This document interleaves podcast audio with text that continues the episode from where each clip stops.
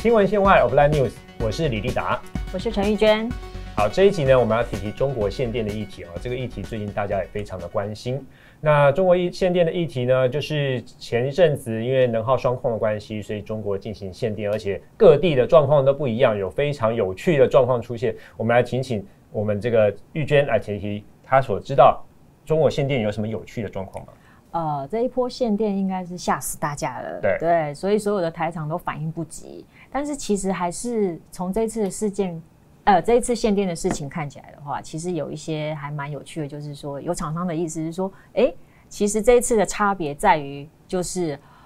有关系的可能提前一天两天就收到通知了。没关系的，可能我当天才收到通知，我都来不及反应，我的损失就可能大了。所以现在就是说，大家就笑说：“哎，你是两天前收到文件的啊，我可能就是关系很好的。这二十年来，我有好好的努力的经营当地或者是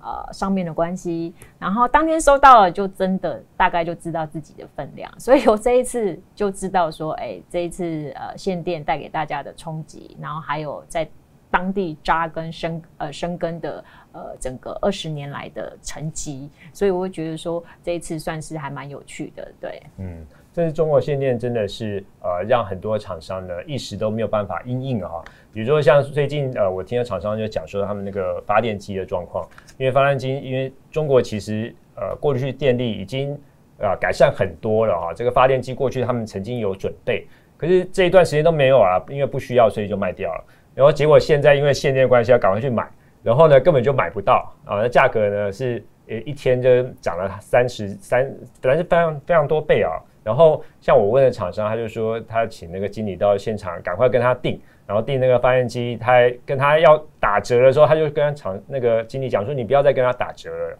你因为你再不定，然后就没了。呃，确实会有这个状况啊，就是说，其实这个中国限电有很多的一些呃问题出来哈，也让大家呃怀疑说，这个中国是不是还是适合呃厂商继续在那边待着，继续制造？我不知道说像半导体这边看到状况是怎么样。这一波的限电也不知道是什么时候，也没有明文规定，所以但是如果以半导体来讲的话，对军研代工是没有影响的。嗯，对，几乎是应该算是。呃，官方来宣布的话是没有影响，因为其实半导体自主化一直是他们的呃重点发展，所以他们不会去停中芯的店，不会去停台积电的店，不会去停那么多晶圆厂的店，他们还是要正常生产，所以这些这一波晶圆代工是还比较没有影响，比较主要有影响的可能就是封测，像我们有几家厂商在那边。啊，有受到影响，产能在那边还比较高，或者是被动元件，或者是 PCB 这些等等。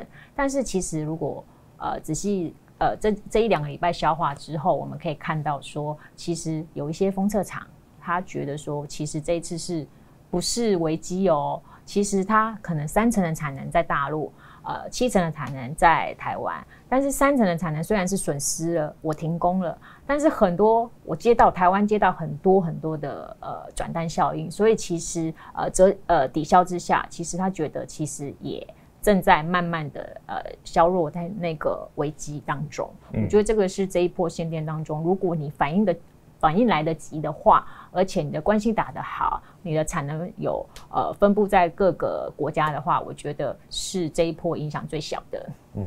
没错。呃，不过像上游的半导体可能没有什么状况，下游的品牌厂，比如说像宏基啊这些厂商也说，他们其实没有直接的关系哈，没有直接的影响。那去比如说他们的这个 ODM 厂都没有被限到哈，因为他们比较大，而且他们都是用人工啊，用的那个机器的电量比较小。可是比较受到影响的是零组件厂，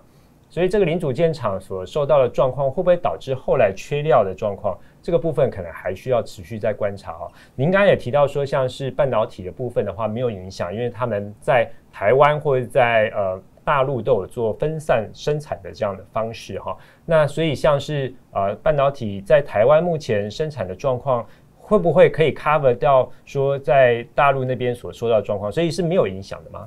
我觉得分两块来看，就是说，呃，以晶圆代工厂来看的话，大陆不会去灭了自己的晶圆代工厂，也不会让它断，因为它只要生产线一断，那就是损失重大，所以它不会断电的。然后再就是台积电，目前在那边就是上海、南京这样，所以台积电目前这边的话，还是以台湾为主，然后。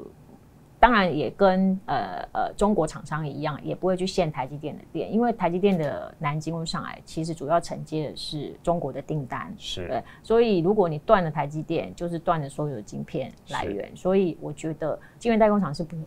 不会影响，主要就是封测这些，但是我们封测有接到一些转单的效应，所以你可以看月光、历程这些，其实他们对于呃第四季或是明年都还是相对的相对往年乐观，虽然可能没有。在很爆发性的成长，但是没有大家想的呃那么的夸张，说会急跌、悬崖式的下滑或是什么，所以其实大家不用太担心。嗯，我觉得这也是台场很厉害的地方哈，就是说在弹性的部分，我们非常的厉害。就是即使中国有限电的状况，其实他们也找到一些生存之道，比如说像刚才讲的发电机啊，还有透过原本可能建立的关系，或是呢啊，比如说调整到夜班生产这种方式都是可以的。不过呢，也有刚才提到说，像是台积电真的是护国神山哈，所以他们在台湾的一个生产状况也会带动像是一些厂商回流。那这次中国限电，我们要观察可能是比较长期的影响，会不会因为呃之前中美贸易战到现在限电这些等等议题，导致说像是台湾或者东南亚这边会迎来未来黄金的十年呢？您的看法怎么样？我觉得这一波的限电，或就是包括呃能耗这些议题，当然是说中国也正在起来重视这些呃议题。那这也是必经的过程。那这些台商回流，或是说它可能是南据点移到台东南亚，或是全球，或是这些，包括台积电到海外设厂，这些其实都有。各自的原因是。对，但是如果以单纯来台商回流台湾的话，其实对台湾来讲当然是好的，当然是好的，因为它带动了就业，是。呃呃，还有土地，对，然后土地活络，然后很多的经济经济活络这些，对对对对对。但是其实呃，大家可能也要注意到，说它带来台商投资回流，对，但是它也带来了呃土地成。土土土地成本持有，然后买卖可能成本上升，这些对很多带来的负面影响，可能大家还是要注意一下。这样子是的，而且除了台湾之外，为过去台湾的这些厂商没有选择东南亚，而选择中国大陆，当然有它的原因在哈。我们所知道一些东南亚之前的一些状况哦，也是让台商有点啊心里面会有些阴影在。那所以这些可能都是未来要克服的部分，对不对？对，呃，我觉得这一次的限电，或是到中美贸易到疫情，都让很多的台商，